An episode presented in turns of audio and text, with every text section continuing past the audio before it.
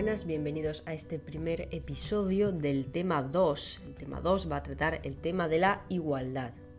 El título oficial es Ley Orgánica 3-2007 del 22 de marzo para la igualdad efectiva de mujeres y hombres. Es una ley orgánica 3-2007 del 22 de marzo para la igualdad efectiva de mujeres y hombres. 3-2007, 22 de marzo hay que, se puede recordar, o al menos yo lo hago así, porque 22 de marzo, 2 y 2, 4, del 3 al 7, 4 números. Así que 3, 7, 3 barra 2007, 4 números, 22 de marzo que suman el 4. Es una manera absurdísima de aprendérselo, pero bueno, me sirve.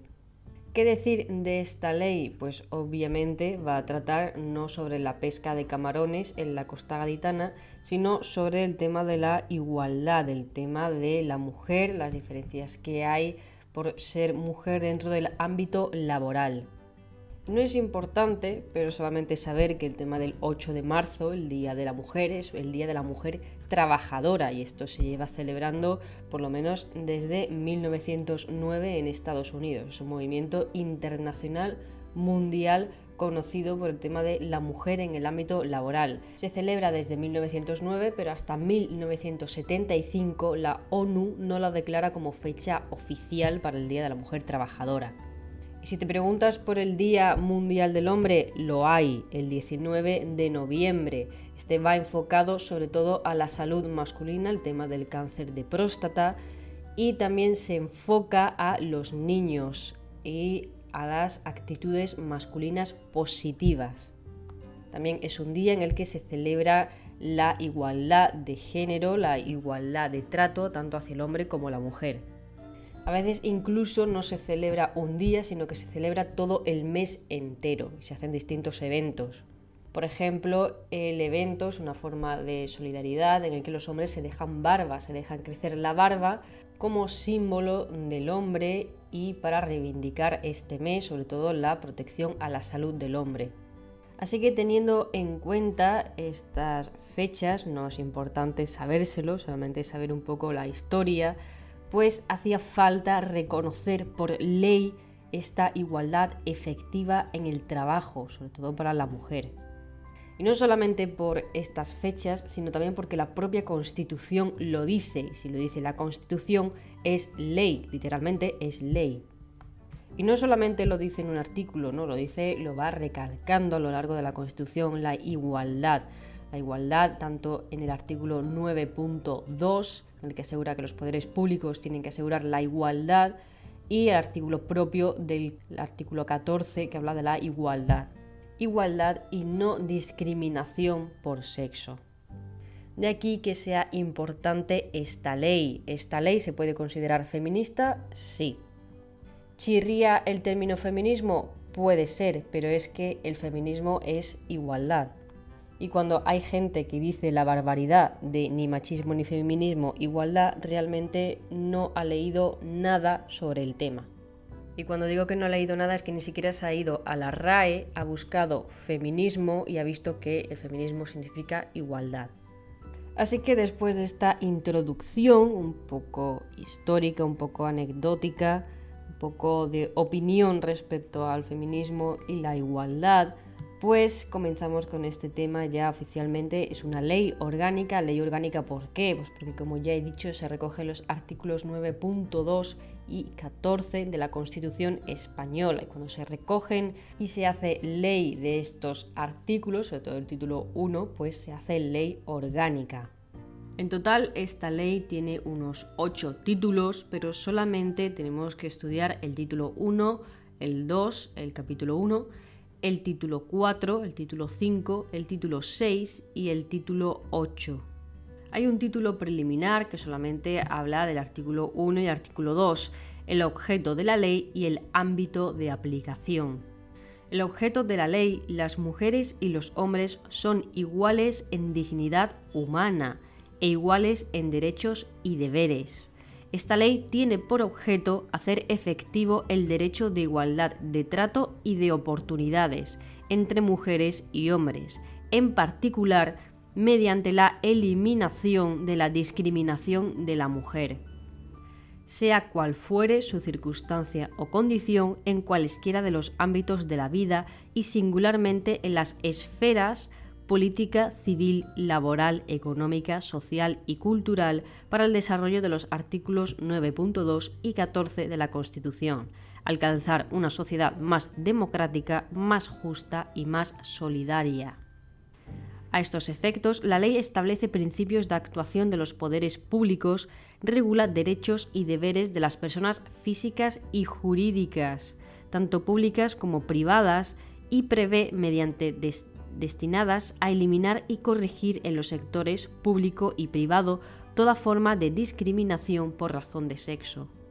Así que ah, tiene por objeto hacer efectivo el derecho de igualdad de trato y de oportunidades. ¿Mediante qué? Mediante la eliminación de la discriminación de la mujer. Que no se trata de ir en contra de alguien, sino que hay algo que cambiar en este caso es la discriminación de la mujer, sea cual fuere su circunstancia o condición. Y esta ley va a establecer los principios de actuación de los poderes públicos que regula derechos y deberes de las personas tanto físicas como jurídicas, públicas como privadas, y prevé las medidas destinadas a eliminar y corregir en los sectores público y privado toda forma de discriminación por razón de sexo. Con esto llevamos al ámbito de aplicación, si es tanto pública como privada, es que se aplica a todo.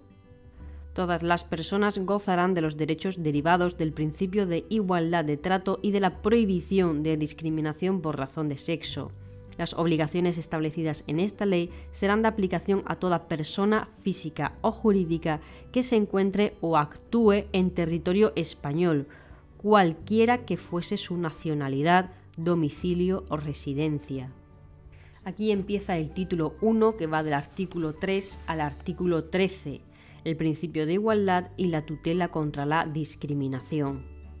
El principio de igualdad de trato entre mujeres y hombres supone la ausencia de toda discriminación directa o indirecta por razón de sexo, y especialmente las derivadas de la maternidad, la asunción de obligaciones familiares y el Estado civil. La igualdad de trato y de oportunidades entre mujeres y hombres es un principio informador del ordenamiento jurídico y como tal se integrará y observará en la interpretación y aplicación de las normas jurídicas donde se va a garantizar el principio de igualdad de trato y de oportunidades entre mujeres y hombres aplicable en el ámbito del empleo privado y en el empleo público, pues se va a garantizar en el acceso al empleo, incluso al trabajo por cuenta propia, en la formación profesional, en la promoción profesional, en las condiciones de trabajo, incluidas las retributivas y las de despido, y en la afiliación y participación en las organizaciones sindicales y empresariales o en cualquier organización cuyos miembros ejerzan una profesión concreta, incluidas las prestaciones concedidas por las mismas.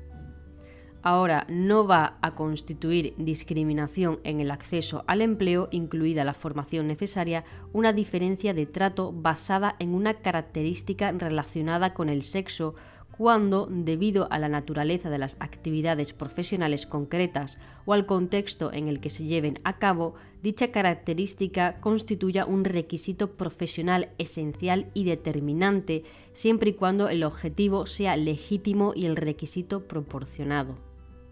No es discriminación si a ti te llaman para experimentar una barbaridad, para experimentar una vacuna contra el cáncer de próstata si eres mujer entonces, eso no va a ser discriminación.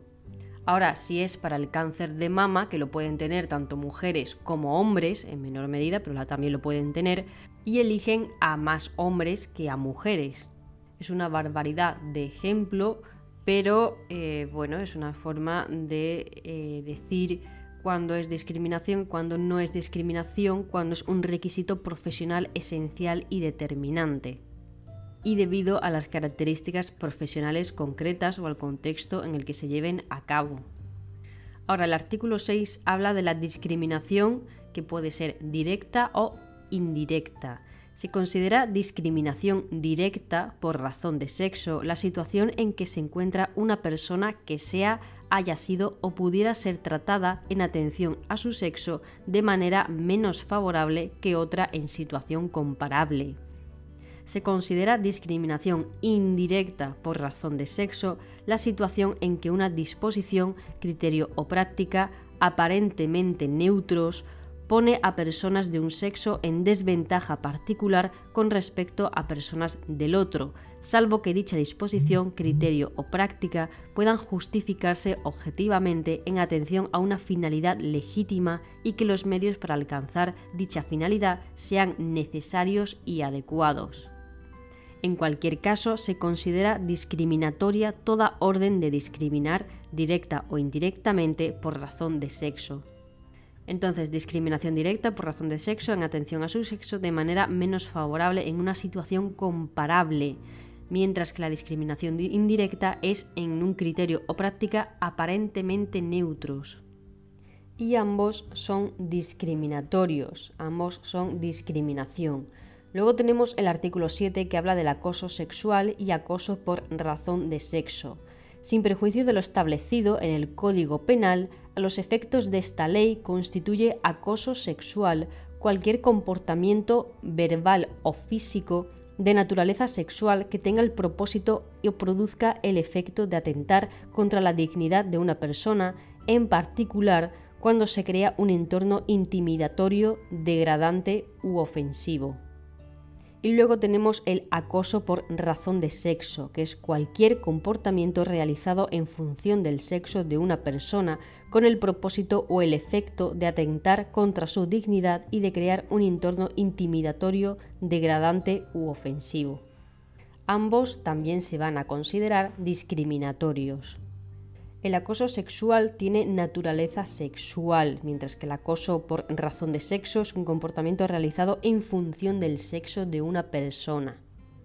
El acoso sexual puede ser un comportamiento verbal o físico. Cuando alguien me diga que un piropo no es acoso sexual, es que no entiende la situación de que no es el piropo, sino en la forma en la que lo dice. Y aquí tengo que contar mis experiencias respecto a este tipo de acoso, sobre todo en la calle, porque cuando tú hablas de piropos mm, son las situaciones en las que normalmente es un hombre que te grita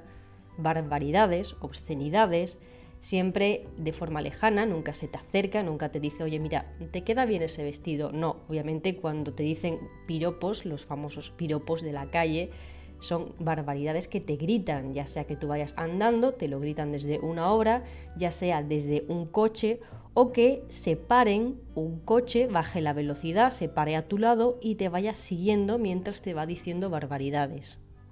También he estado en situaciones en las que voy andando y me cruzo con una persona, esa persona se para en seco y se queda mirando mientras me voy alejando. Obviamente es una forma violenta, yo me siento personalmente violentada en el sentido de que qué necesidad hay de eh, comportarse así. Porque, ya lo he dicho, no es lo que se dice, sino la forma en la que se dice. Aparte que con ese comportamiento nunca sabes qué va a hacer la otra persona, ya que se para en seco, un coche se para a tu lado, te gritan una barbaridad, nunca sabes cómo van a reaccionar, qué puedes decir si van a reaccionar de forma violenta, si te van a seguir, si te van a seguir diciendo más barbaridades, porque eh, ante esas situaciones pues mm, no hay otra forma. De ahí que los piropos se consideren acoso sexual o se vayan a considerar acoso sexual. Actualmente no sé muy bien en qué situación penal está el tema de los piropos, pero pues eso es comportamiento verbal o físico. Así que, bueno, después de estas experiencias contadas, la discriminación directa, discriminación indirecta, el acoso sexual y el acoso por razón de sexo. Todo esto es discriminatorio, todo esto es discriminación. El condicionamiento de un derecho o de una expectativa de derecho a la aceptación de una situación constitutiva de acoso sexual o de acoso por razón de sexo se considerará también acto de discriminación por razón de sexo constituye discriminación directa por razón de sexo todo trato desfavorable a las mujeres relacionado con el embarazo o la maternidad. También se considerará discriminación por razón de sexo cualquier trato adverso o efecto negativo que se produzca en una persona como consecuencia de la presentación por su parte de queja, reclamación, denuncia, demanda o recurso de cualquier tipo destinados a impedir su discriminación y exigir el cumplimiento efectivo del principio de igualdad de trato entre mujeres y hombres. Básicamente aquí te están diciendo que si tú te quejas de que tu jefe te ha dado una cachetada en el culo mientras tú pasabas al lado suya o te ha insinuado cualquier cosa y tú te quejas de ello, te van a contestar que te lo has inventado, que eres un exagerado o que no aceptas las bromas. Bueno, pues eso es discriminación por razón de sexo. Los actos y las cláusulas, cláusulas perdón, de los negocios jurídicos que constituyan o causen discriminación de sexo se considerarán nulos y sin efecto, y darán lugar a responsabilidad a través de un sistema de reparaciones o indemnizaciones que sean reales, efectivas y proporcionadas al perjuicio sufrido, así como en su caso a través de un sistema eficaz y disuasorio de sanciones que prevenga la realización de conductas discriminatorias. El artículo 11 habla de las acciones positivas. Las acciones positivas son medidas a favor de las mujeres para corregir situaciones patentes de desigualdad respecto a los hombres y se van a adoptar por los poderes públicos. Estas medidas habrán de ser razonables y proporcionadas en relación con el objetivo perseguido en cada caso, también las personas físicas y jurídicas privadas podrán adoptar este tipo de medidas en los términos establecidos en la presente ley.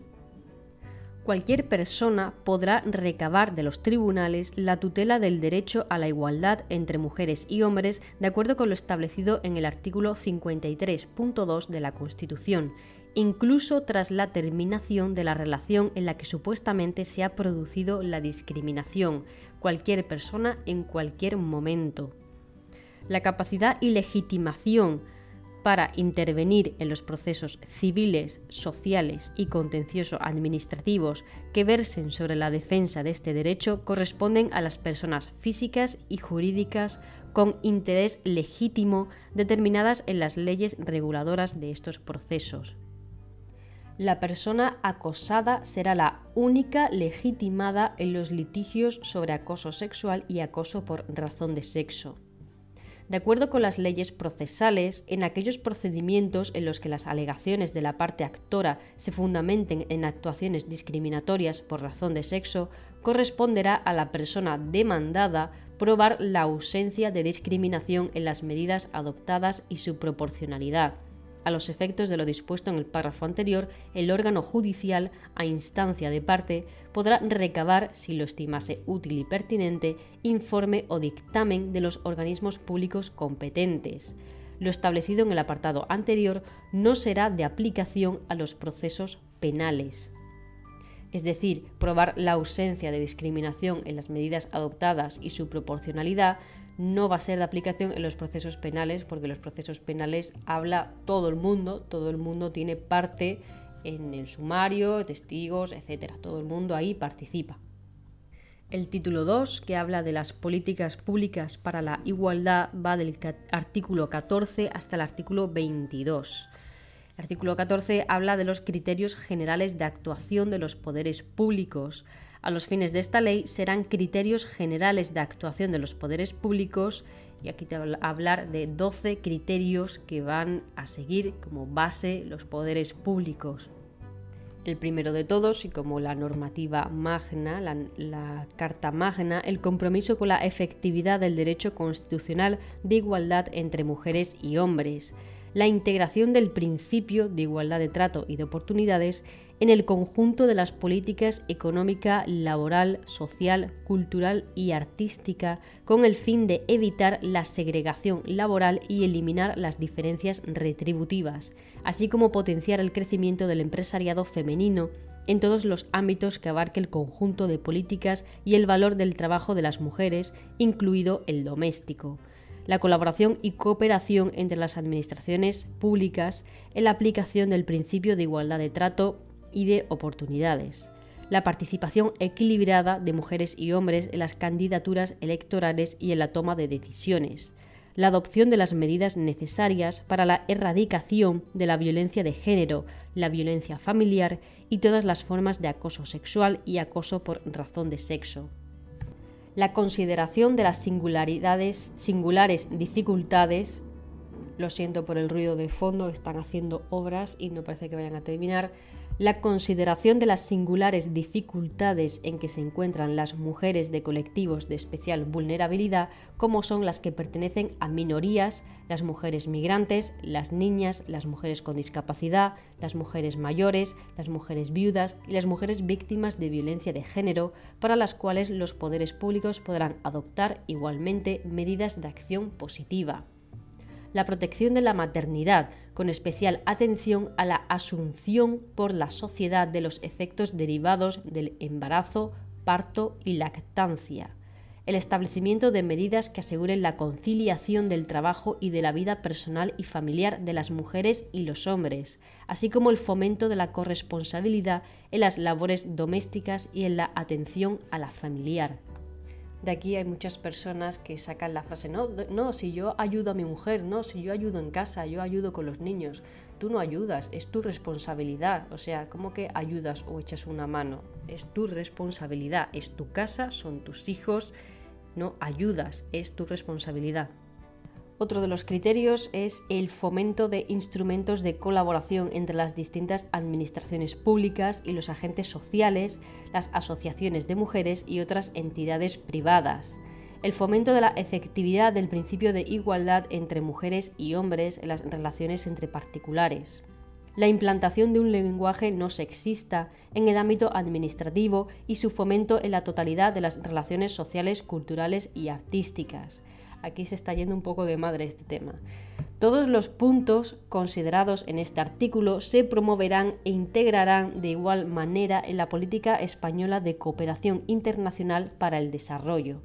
El artículo 15 habla de la transversalidad. El principio de igualdad de trato y oportunidades entre mujeres y hombres informará con carácter transversal a través de todos al mismo tiempo de la actuación de todos los poderes públicos. Informará con carácter transversal, transversal la actuación de todos los poderes públicos. Las administraciones públicas lo integrarán de forma activa en la adopción y ejecución de sus disposiciones normativas en la de definición y presupuestación de políticas públicas en todos los ámbitos y en el desarrollo del conjunto de todas sus actividades. Los poderes públicos procurarán atender al principio de presencia equilibrada de mujeres y hombres en los nombramientos y designaciones de los cargos de responsabilidad que les correspondan. El Gobierno, en las materias que sean de la competencia del Estado, aprobará periódicamente un plan estratégico de igualdad de oportunidades que incluirá medidas para alcanzar el objetivo de igualdad entre mujeres y hombres y eliminar la discriminación por razón de sexo. En los términos que reglamentariamente se determinen, el Gobierno elaborará un informe periódico sobre el conjunto de sus actuaciones en relación con la efectividad del principio de igualdad entre mujeres y hombres. De este informe se dará cuenta a las Cortes Generales. El artículo 19 habla sobre los informes de impacto de género, que esto lleva desde el 2007. Desde el 2007 que se hizo esta ley, los informes de impacto de género llevan regulados en España todo este tiempo.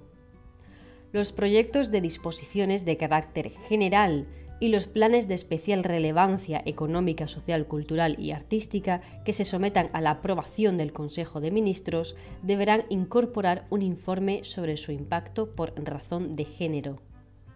al objeto de hacer efectivas las disposiciones contenidas en esta ley y que se garantice la integración de modo efectivo de la perspectiva de género en su actividad ordinaria, los poderes públicos en la elaboración de sus estudios y estadísticas deberán incluir sistemáticamente la variable de sexo en las estadísticas, encuestas y recogida de datos que lleven a cabo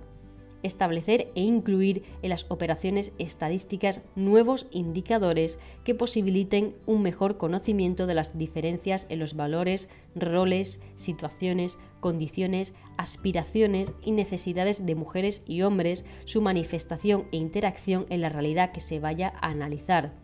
diseñar e introducir los indicadores y mecanismos necesarios que permitan el conocimiento de la incidencia de otras variables, cuya concurrencia resulta generadora de situaciones de discriminación múltiple en los diferentes ámbitos de intervención.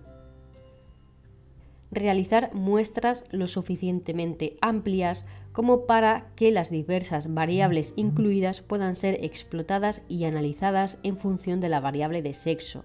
explotar los datos de que disponen de modo que se puedan conocer las diferentes situaciones, condiciones, aspiraciones y necesidades de mujeres y hombres en los diferentes ámbitos de intervención. Revisar y, en su caso, adecuar las definiciones estadísticas existentes con objeto de contribuir al reconocimiento y valoración del trabajo de las mujeres y evitar la estereotipación negativa de determinados colectivos de mujeres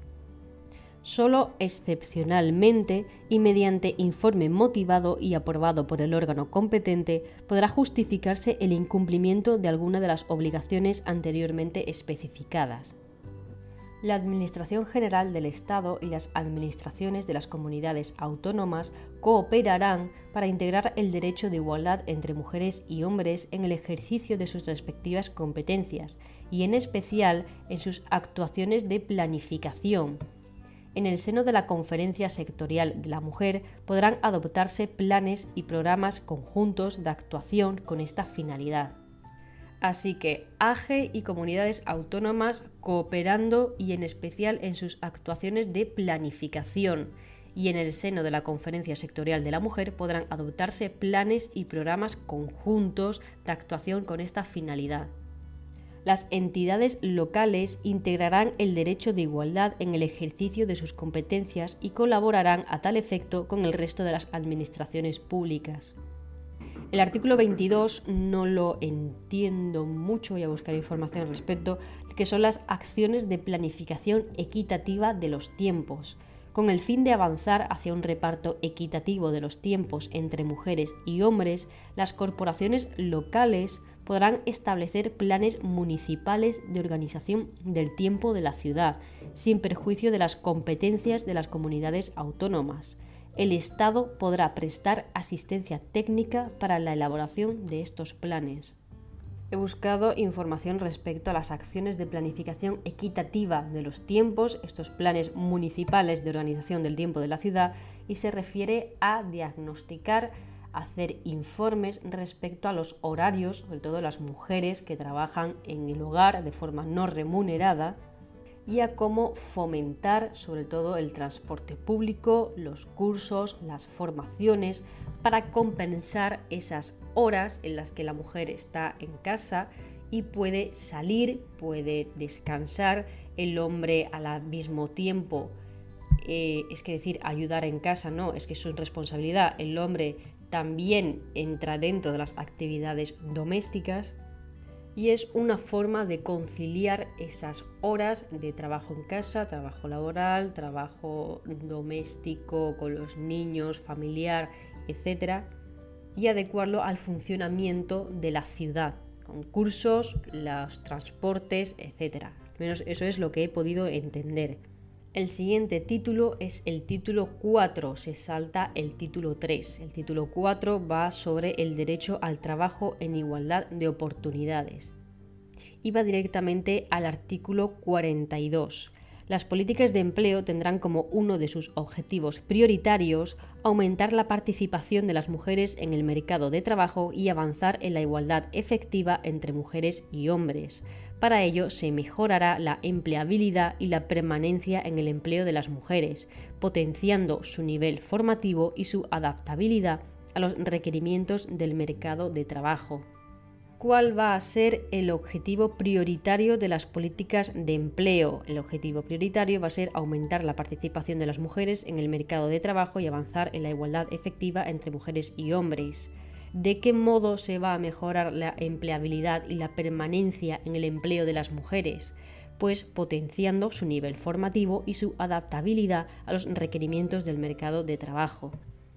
Los programas de inserción, inserción laboral activa comprenderán todos los niveles educativos y edad de las mujeres, incluyendo los de formación profesional, escuelas taller y casas de oficios, dirigidos a personas en desempleo. Se podrán destinar prioritariamente a colectivos específicos de mujeres o contemplar una determinada proporción de mujeres. El artículo 43 habla de la promoción de la igualdad en la negociación colectiva de acuerdo con lo establecido legalmente, mediante la negociación colectiva se podrán establecer medidas de acción positiva para favorecer el acceso de las mujeres al empleo y la aplicación efectiva del principio de igualdad de trato y no discriminación en las condiciones de trabajo entre mujeres y hombres cómo se van a establecer las medidas de acción positiva para favorecer el acceso de las mujeres al empleo y la aplicación efectiva del principio de igualdad de trato y no discriminación en las condiciones de trabajo entre mujeres y hombres mediante negociación colectiva. ¿Qué se va a establecer mediante la negociación colectiva? Se pueden establecer medidas de acción positiva para favorecer el acceso a las mujeres, etcétera, etcétera los derechos de conciliación de la vida personal, familiar y laboral se reconocerán a los trabajadores y a las trabajadoras en forma que fomenten la asunción equilibrada de las responsabilidades familiares, evitando toda discriminación basada en su ejercicio. El permiso y la prestación por maternidad se concederán en los términos previstos en la normativa laboral y de seguridad social, para contribuir a un reparto más equilibrado de las responsabilidades familiares, se reconoce a los padres el derecho a un permiso y una prestación por paternidad, en los términos previstos en la normativa laboral y de seguridad social las empresas están obligadas a respetar la igualdad de trato y de oportunidades en el ámbito laboral y con esta finalidad deberán adoptar medidas dirigidas a evitar cualquier tipo de discriminación laboral entre mujeres y hombres, medidas que deberán negociar y en su caso acordar con los representantes legales de los trabajadores en la forma que se determine en la legislación laboral. Y para ello tienen que elaborar un plan de igualdad estos planes de igualdad van a ser obligatorios para cierto tipo de empresas. Las primeras empresas son las que tienen 50 o más trabajadores. Entonces estas están obligadas a hacer a elaborar y aplicar un plan de igualdad con el alcance y contenido establecidos en este capítulo que deberá ser asimismo objeto de negociación en la forma que se determine en la legislación laboral. También deberán elaborar y aplicar un plan de igualdad las, que, las empresas que establezcan un convenio colectivo que sea aplicable. He leído un poco mal, sin prejuicio de lo dispuesto en el apartado anterior, las empresas deberán elaborar y aplicar un plan de igualdad cuando así se establezca en el convenio colectivo que sea aplicable en los términos previstos en el mismo y también será obligatorio en las empresas que también elaborarán y aplicarán un plan de igualdad previa negociación o consulta, en su caso con la representación legal de los trabajadores y trabajadoras, cuando la autoridad laboral hubiera acordado en un procedimiento sancionador la sustitución de las acciones accesorias, sanciones accesorias, perdón, por la elaboración y aplicación de dicho plan. Es decir, si hay una sanción accesoria a una empresa, dice, bueno, pues en vez de pagar o en vez de hacer tal cosa, pues estableces un plan de igualdad.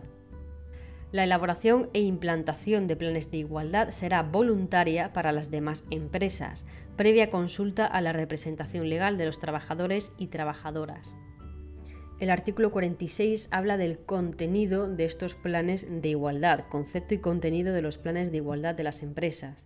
Los planes de igualdad de las empresas son un conjunto ordenado de medidas adoptadas después de realizar un diagnóstico de situación tendentes a alcanzar en la empresa la igualdad de trato y de oportunidades entre mujeres y hombres y eliminar la discriminación por razón de sexo.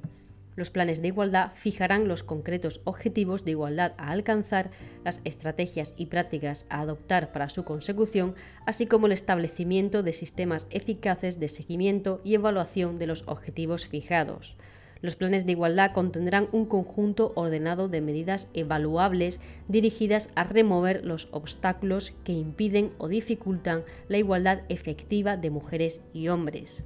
Con carácter previo se elaborará un diagnóstico negociado, en su caso con la representación legal de las personas trabajadoras, que contendrá al menos las siguientes materias. Proceso de selección y contratación, clasificación profesional, formación, promoción profesional, condiciones de trabajo, incluida la auditoría salarial entre mujeres y hombres, ejercicio corresponsable de los derechos de la vida personal, familiar y laboral, infrarrepresentación femenina, retribuciones y prevención del acoso sexual y por razón de sexo. La elaboración del diagnóstico se realizará en el seno de la comisión negociadora del Plan de Igualdad, para lo cual la dirección de la empresa facilitará todos los datos e información necesaria para elaborar el mismo en relación con las materias enumeradas en este apartado, así como los datos del registro regulados en el artículo 28, apartado 2 del Estatuto de los Trabajadores. Los planes de igualdad incluirán la totalidad de una empresa, sin perjuicio del establecimiento de acciones especiales adecuadas respecto a determinados centros de trabajo se crea un registro de planes de igualdad de las empresas como parte de registros de convenios y acuerdos colectivos de trabajo dependientes de la Dirección General de Trabajo del Ministerio de Trabajo, Migraciones y Seguridad Social y de las autoridades laborales y de las comunidades autónomas. Las empresas están obligadas a inscribir sus planes de igualdad en el citado registro, en este registro de planes de igualdad de las empresas. Reglamentariamente se desarrollará el diagnóstico, los contenidos, las materias, las auditorías salariales, los sistemas de seguimiento y evaluación de los planes de igualdad, así como el registro de planes de igualdad en lo relativo a su constitución, características y condiciones para la inscripción y acceso. El artículo 47 habla de la transparencia en la implantación del plan de igualdad se garantiza el acceso de la representación legal de los trabajadores y trabajadoras, o en su defecto, de los propios trabajadores y trabajadoras, a la información sobre el contenido de los planes de igualdad y la consecución de sus objetivos. Lo previsto en el párrafo anterior se entenderá sin perjuicio del seguimiento de la evolución de los acuerdos sobre planes de igualdad por parte de las comisiones paritarias de los convenios colectivos a las que estos atribuyan estas competencias. El artículo 48 habla de las medidas específicas para prevenir el acoso sexual y el acoso por razón de sexo en el trabajo.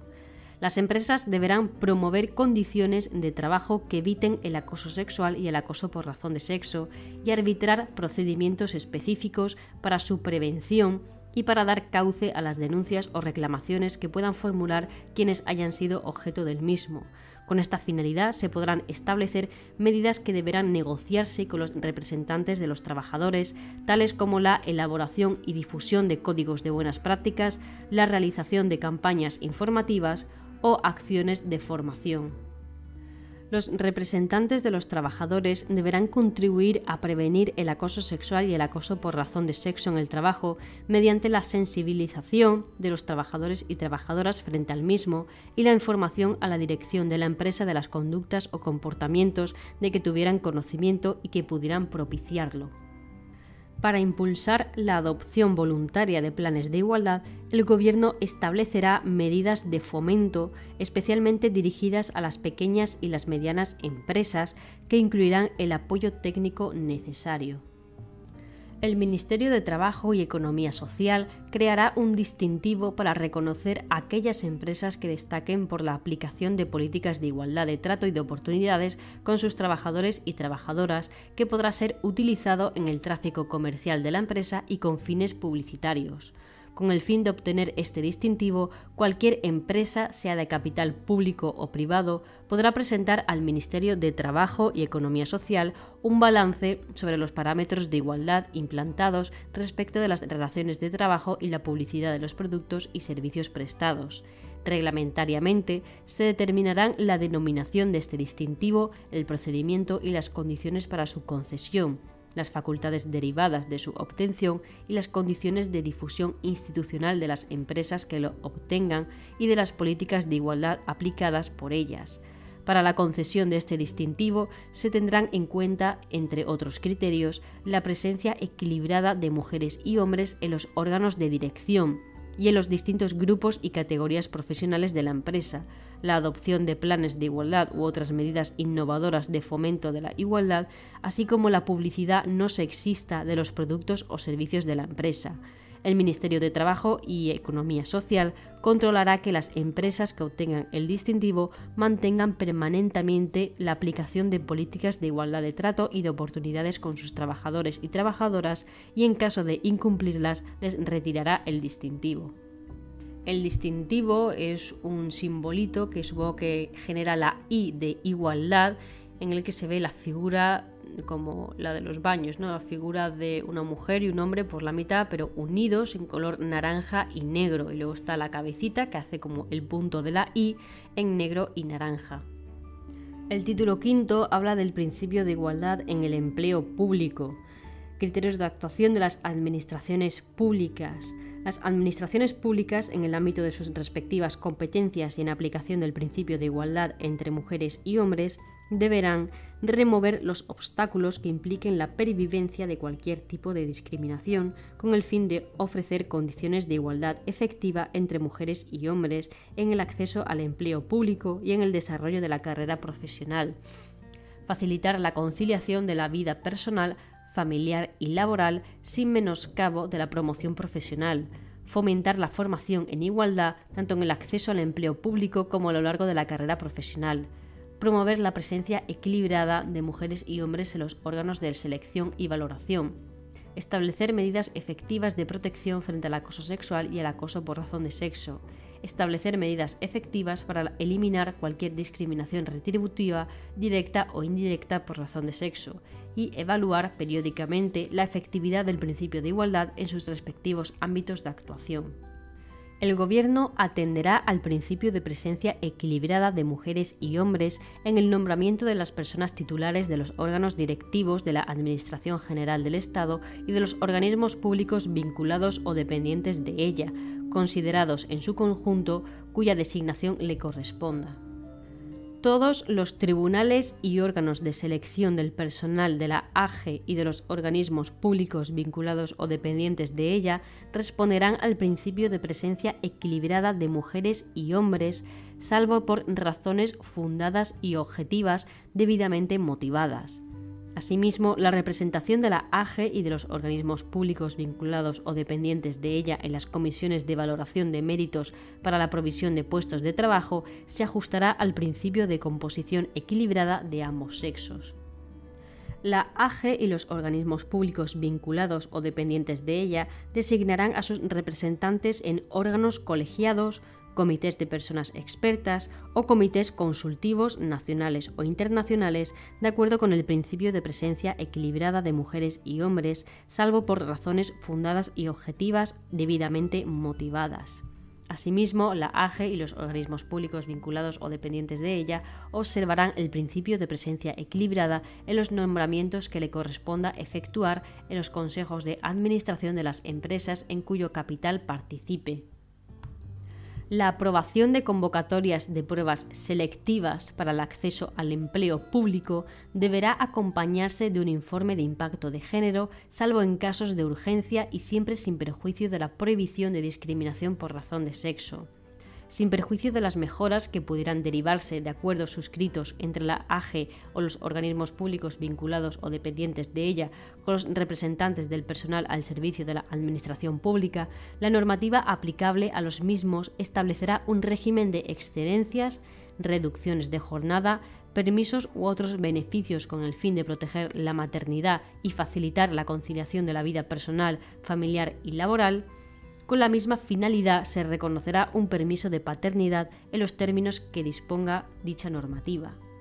Se computará a los efectos de valoración del trabajo desarrollado y de los correspondientes méritos el tiempo que las personas candidatas hayan permanecido en las situaciones a que se refiere el artículo anterior cuando las condiciones del puesto de trabajo de una funcionaria incluida en el ámbito de aplicación del mutualismo administrativo pudieran influir negativamente en la salud de la mujer, del hijo e hija, podrán concederse licencia por riesgo durante el embarazo en los mismos términos y condiciones previstas en la normativa aplicable. En estos casos se garantizará la plenitud de los derechos económicos de la funcionaria durante toda la duración de la licencia, de acuerdo con lo establecido en la legislación específica. Lo dispuesto en el párrafo anterior será también de aplicación durante el periodo de lactancia natural sin perjuicio de las mejoras que pudieran derivarse de acuerdos suscritos entre la AGE o los organismos públicos vinculados o dependientes de ella con la representación de los empleados y empleadas al servicio de la Administración Pública, cuando el periodo de vacaciones coincida con una incapacidad temporal derivada del embarazo, parto o lactancia natural, o con el permiso de maternidad o con su ampliación por lactancia, la empleada pública tendrá derecho a disfrutar las vacaciones en fecha distinta, aunque haya terminado el año natural al que corresponda. Gozarán de este mismo derecho quienes estén disfrutando de permiso de paternidad con el objeto de actualizar los conocimientos de los empleados y empleadas públicas, se otorgará preferencia durante un año en la adjudicación de plazas para participar en los cursos de formación a quienes se hayan incorporado al servicio activo procedentes del permiso de maternidad o paternidad o hayan reingresado desde la situación de excedencia por razones de guarda legal y atención a personas mayores dependientes o personas con discapacidad con el fin de facilitar la promoción profesional de las empleadas públicas y su acceso a puestos directivos en la AGE y en los organismos públicos vinculados o dependientes de ella, en las convocatorias de los correspondientes cursos de formación se reservará al menos un 40% de las plazas para su adjudicación a aquellas que reúnan los requisitos establecidos todas las pruebas de acceso al empleo público de la AGE y de los organismos públicos vinculados o dependientes de ella contemplarán el estudio y la aplicación del principio de igualdad entre mujeres y hombres en los diversos ámbitos de la función pública. La AGE y los organismos públicos vinculados o dependientes de ella impartirán cursos de formación sobre la igualdad de trato y oportunidades entre mujeres y hombres y sobre prevención de la violencia de género que se dirigirán a todo su personal para la prevención del acoso sexual y del acoso por razón de sexo, las administraciones públicas negociarán con la representación legal de las trabajadoras y trabajadores un protocolo de actuación que comprenderá al menos los siguientes principios. Ojo al protocolo de actuación el compromiso de la AGE y de los organismos vinculados o dependientes de ella de prevenir y no tolerar el acoso sexual y el acoso por razón de sexo, la instrucción a todo el personal de su deber de respetar la dignidad de las personas y su derecho a la intimidad, así como la igualdad de trato entre mujeres y hombres, el tratamiento reservado de las denuncias de hechos que pudieran ser constitutivos de acoso sexual o de acoso por razón de sexo, sin perjuicio de lo establecido en la normativa de régimen disciplinario, la identidad de las personas responsables de atender a quienes formulen una queja o denuncia. Todos los departamentos ministeriales y organismos públicos remitirán al menos anualmente a los Ministerios de Trabajo y Economía Social y el Ministerio de Política Territorial y Función Pública información relativa a la aplicación efectiva en cada uno de los de ellos del principio de igualdad entre mujeres y hombres con especificación mediante la desagregación por sexo de los datos de la distribución de su plantilla grupo de titulación, nivel de complemento de destino y retribuciones promediadas de su personal. El Gobierno aprobará al inicio de cada legislatura un plan para la igualdad entre mujeres y hombres en la AGE y los organismos públicos vinculados o dependientes de ella, el plan establecerá los objetivos a alcanzar en materia de promoción de la igualdad de trato y oportunidades en el empleo público, así como las estrategias o medidas a adoptar para su consecución. El plan será objeto de negociación y, en su caso, acuerdo con la representación legal de los empleados públicos en la forma que se determine en la legislación sobre negociación colectiva en la Administración Pública y su cumplimiento será evaluado anualmente por el Consejo de Ministros. El artículo 65 habla del respeto del principio de igualdad en las Fuerzas Armadas. Las normas sobre personal de las Fuerzas Armadas procurarán la efectividad del principio de igualdad entre mujeres y hombres, en especial en lo que se refiere al régimen de acceso, formación, ascensos, destinos y situaciones administrativas. Las normas referidas al personal al servicio de las administraciones públicas en materia de igualdad, prevención de la violencia de género y conciliación de la vida personal, familiar y profesional serán de aplicación en las Fuerzas Armadas con las adaptaciones que resulten necesarias y en los términos establecidos en su normativa específica. Y el artículo 67 habla del respeto del principio de igualdad en las fuerzas y cuerpos de seguridad del Estado, las normas reguladoras de las fuerzas y cuerpos de seguridad del Estado promoverán la igualdad efectiva entre mujeres y hombres, impidiendo cualquier situación de discriminación profesional, especialmente en el sistema de acceso, formación, ascensos, destinos y situaciones administrativas.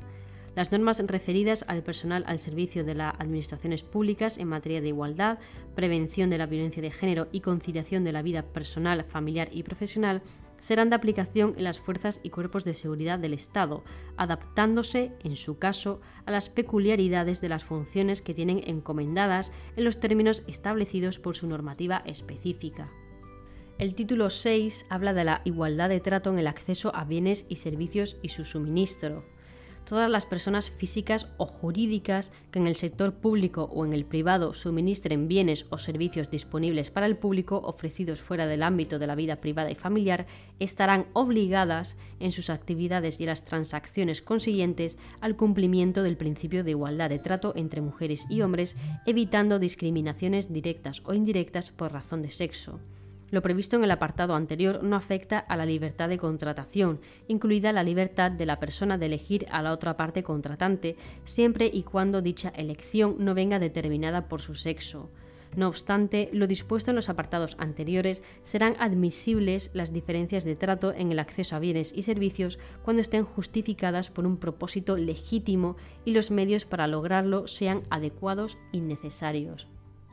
en el acceso a bienes y servicios, ningún contratante podrá indagar sobre la situación de embarazo de una mujer demandante de los mismos, salvo por razones de protección de su salud. Se prohíbe la celebración de contratos de seguros o de servicios financieros afines en los que al considerar el sexo como factor de cálculo de primas y prestaciones se generen diferencias en las primas y prestaciones de las personas aseguradas los costes relacionados con el embarazo y el parto no justificarán diferencias en las primas y prestaciones de las personas consideradas individualmente sin que puedan autorizarse diferencias al respecto. Sin perjuicio de otras acciones y derechos contemplados en la legislación civil y mercantil, la persona que en el ámbito de aplicación del artículo 69 sufra una conducta discriminatoria tendrá derecho a indemnización por los daños y perjuicios sufridos en el ámbito de los contratos de servicios o de servicios financieros afines y sin perjuicio de lo previsto en el artículo 10 de esta ley, el incumplimiento de la prohibición contenido en el artículo 71 otorgará al contratante perjudicado el derecho a reclamar la asimilación de sus primas y prestaciones a las del sexo más beneficiado, manteniéndose en los restantes extremos la validez y eficacia del contrato. Y por último, el título 8, disposiciones organizativas. Comisión Interministerial de Igualdad entre Mujeres y Hombres. La Comisión Interministerial de Igualdad entre Mujeres y Hombres es el órgano colegiado responsable de la coordinación de las políticas y medidas adoptadas por los departamentos ministeriales con la finalidad de garantizar el derecho a la igualdad entre mujeres y hombres y promover su efectividad. Su composición y funcionamiento se determinarán reglamentariamente. Luego tenemos las unidades de igualdad. En todos los ministerios se encomendará a uno de sus órganos directivos el desarrollo de las funciones relacionadas con el principio de igualdad entre mujeres y hombres en el ámbito de las materias de su competencia, y en particular las siguientes recabar la información estadística elaborada por los órganos del Ministerio y asesorar a los mismos en relación con su elaboración, elaborar estudios con la finalidad de promover la igualdad entre mujeres y hombres en las áreas de actividad del departamento, asesorar a los órganos competentes del departamento en la elaboración del informe sobre impacto por razón de género, fomentar el conocimiento por el personal del departamento del alcance y significado del principio de igualdad mediante la formulación de propuestas de acciones formativas y velar por el incumplimiento por el cumplimiento de esta ley y por la aplicación efectiva del principio de igualdad. Y por último, y último artículo, tenemos el Consejo de Participación de la Mujer. Se crea el Consejo de Participación de la Mujer como órgano colegiado de consulta y asesoramiento con el fin esencial de servir de cauce para la participación de las mujeres en la consecución efectiva del principio de igualdad de trato y de oportunidades entre mujeres y hombres y la lucha contra la discriminación por razón de sexo. Reglamentariamente se establecerán su régimen de funcionamiento, competencias y composición, garantizándose en todo caso la participación del conjunto de las administraciones públicas y de las asociaciones y organizaciones de las mujeres de ámbito estatal. Y si hay curiosidad en cómo está estructurada este Consejo de Participación de la Mujer, tiene un presidente, dos vicepresidentes, una secretaría y 40 vocalías. Así que de forma resumida están los planes de igualdad para las empresas de 50 o más trabajadores o que lo han hecho por negociación colectiva o porque han sustituido las sanciones accesorias por eh, planes de igualdad.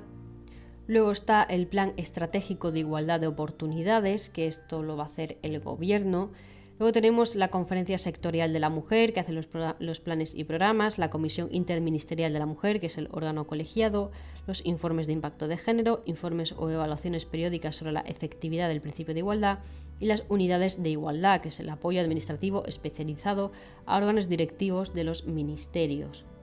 También tenemos el Instituto de la Mujer y el Consejo de Participación de la Mujer, el órgano colegiado de consulta y asesoramiento. Así que realmente esta ley no tiene mucho más, eh, es sencilla de leer, se puede entender. Único un poco el artículo S22 del plan equitativo del tiempo de los planes municipales, pero por lo demás es sencillo, es fácil, es cortito y bueno, solamente aprenderse un poco los instrumentos de la AG respecto para combatir, informar, promover la igualdad.